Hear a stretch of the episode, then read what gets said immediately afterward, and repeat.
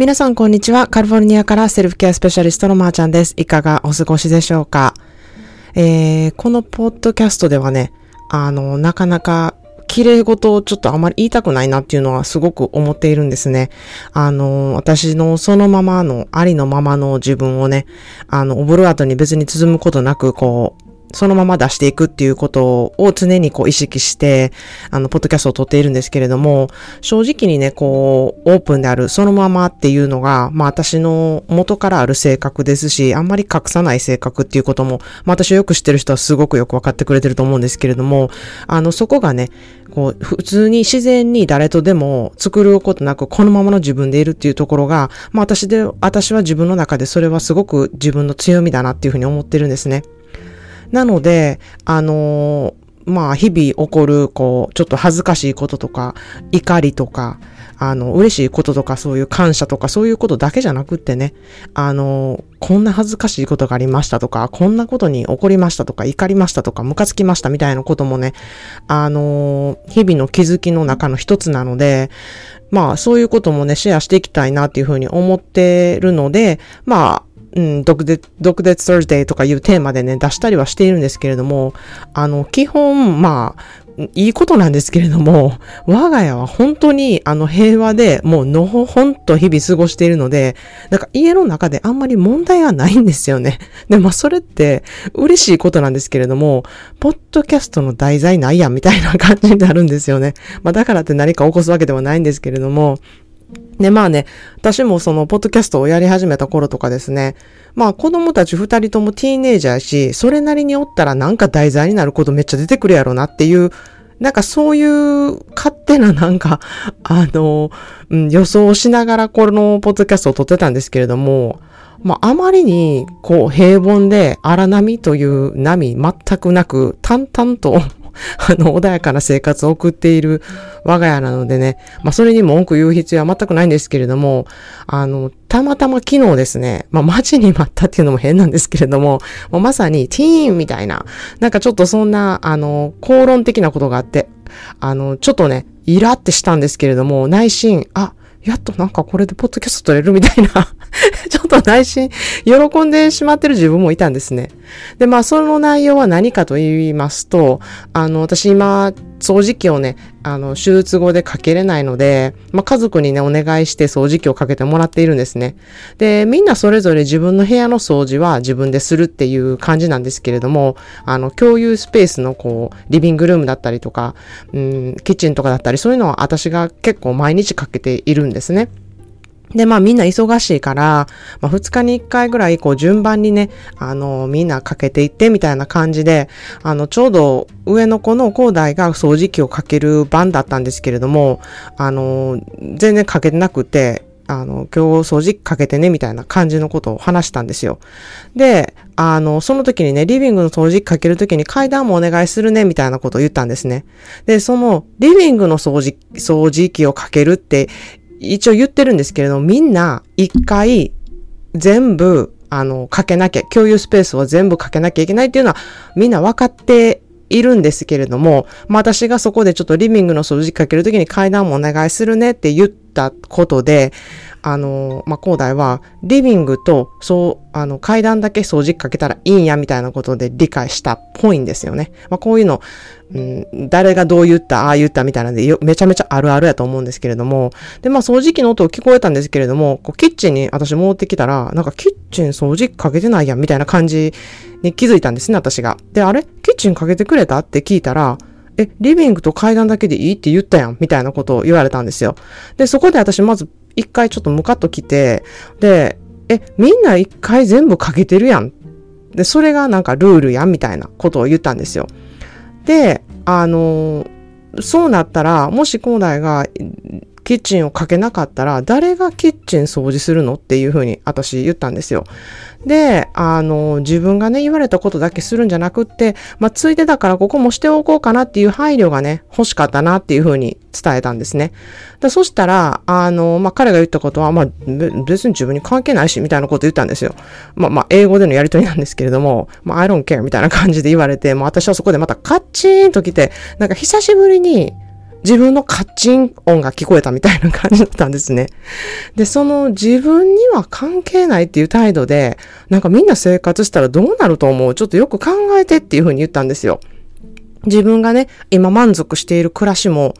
なんかそんなね、あの自分には関係ないみたいな、あの、立場でね、あの、私もエディもおったら、あなたみたいな生活はできていないし、あなたが今持っているものとか、そういうなんか、必要最低限以上のものをたくさん持っているので、うん、その言い方はすごい自分勝手やと思うっていうふうに言ったんですね。で、まあ、その後、こう、付け足して、これからね、高大が社会に出ていって、まあ、上司が見てるからとか、同僚が見てるからっていうんじゃなくって、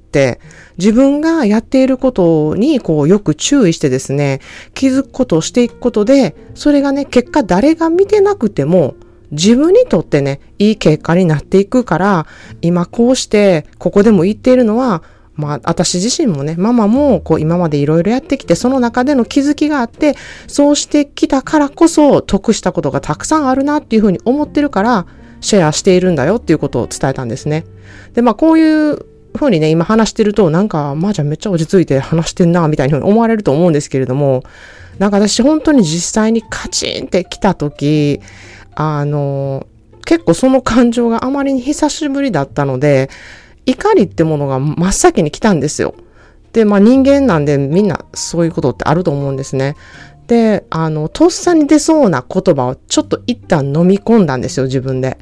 で、あの、私自身もね、自分がいつもやってる掃除機かけがね、でき、できないジレンマだったり、イライラとかもあって、うん、その上ね、お願いしないといけない立場っていうことも嫌やし、あの、みんなね、住んでる家なのに、なんか自分の部屋みんなそれぞれ掃除してても、なんか共有している場所は、なんで私ばっかり掃除せなあかんのみたいな、そういう、あの、まあ、全然それは愛を持ってやってるんですけれども、別にそれはね、あの、みんながやることでもおかしくないなっていうふうに思っていたこともあって、なんかそういう、こう、感情がね、こう、一気に出そうになって、もしそれをそのまま言ってたら、なんか、多分、そんな態度でおったら社会出たら大変なことになるで、みたいな、なんかそんな言葉が、を発していた気がするんですよ。何も考えないで、なんか怒りのまま感情をぶつけて言葉を言ってたら多分そういう言葉が出ていたんじゃないかなっていうふうに自分で思うんですね。でもそんなこと言われても、あの、コーダにとっては知らんがなやろうし、うん、私も自分でこう親という立場とか、今まであんたより生きて、生きてます性的な圧をね、かけて終わるし、なんかそれって何の意味も持たない言葉を私は話してるなっていうふうに思ったんですよ。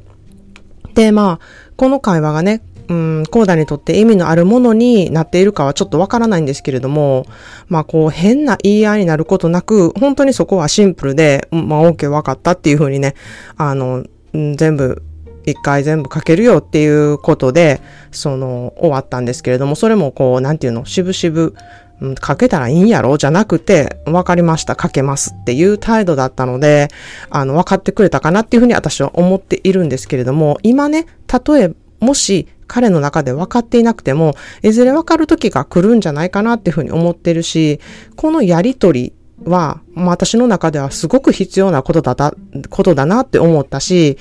あの、決してね、いいわ、もうキッチンは次の人にやってもらったらええわ、みたいな感じに全く思えなかったんですね。私の中で、うん、これはすごい自分勝手な行動で許せなかったんですよね。で、まあ、ある意味、あの、最低限のことだけやって、うん、稼いだらいいや、みたいな、ちょっとアメリカあるある、みんながみんなそうじゃないですよ。でも、あの、確かにアメリカあるあるなところに目がいって、まあもしかしたら日本でもあるかもしれないですね。もう最低限のことだけやって、もう稼いで、もうそれで、いや、みたいな、その仕事に関してどうこう思うんじゃなくて、もうやることだけやって帰るみたいな、まあそういう人もはいる、どこの国でもいるのかもしれないんですけれども、ちょっとそういうところが、うん、私は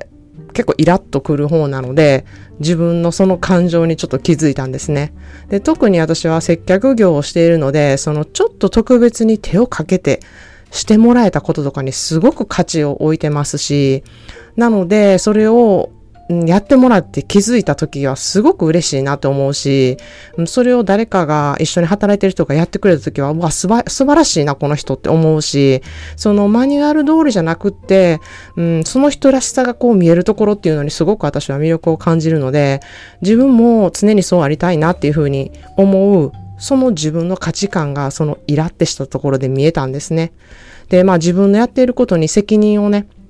持って、こう、少し思いやりとか、少しの愛を持ってできたら、本当にいろんなことにね、つながるっていうことをね、本当に子供に伝えたかったなって、うん、いうことをね、あの、自分で思いました。だから、あの、うん、ここはちょっと言っとかないとっていうことに結びついたんだなっていうふうに自分での気づきになりました。ということでね、今日の一言 English はこの状況にね、結構ぴったりの一文です。Say what you mean, but don't say mean. Say what you mean, but don't say it mean. 自分にとって意味のある言葉を選んで伝えるように、決して意地悪な言い方にならないように。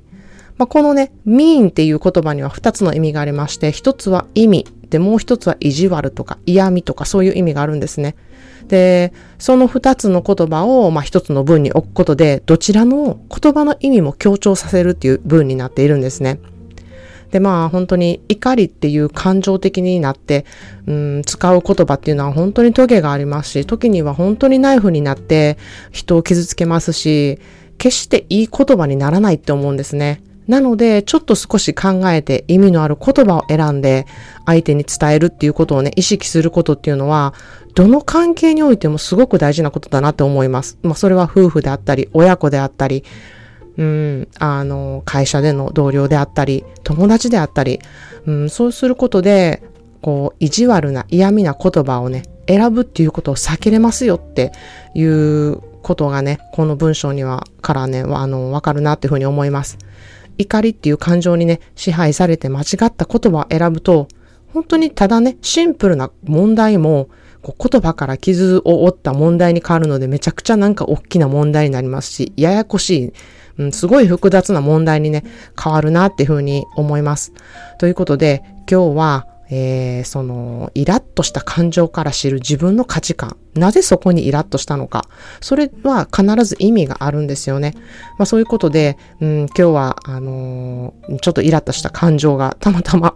お、来たみたいなのがあったので、それをちょっとシェアしてみました。はい。それでは皆さんも今日もいろいろいてよしをモットーに、あなたの価値観って何かこう、イラッとする感情とちょっと向き合ってみる。なぜそこでイラッとしたのかっていうのをね、ちょっと考えてみる。あなたらしい素敵な一日をお過ごしください。See you in the next episode. Have a wonderful self-care day.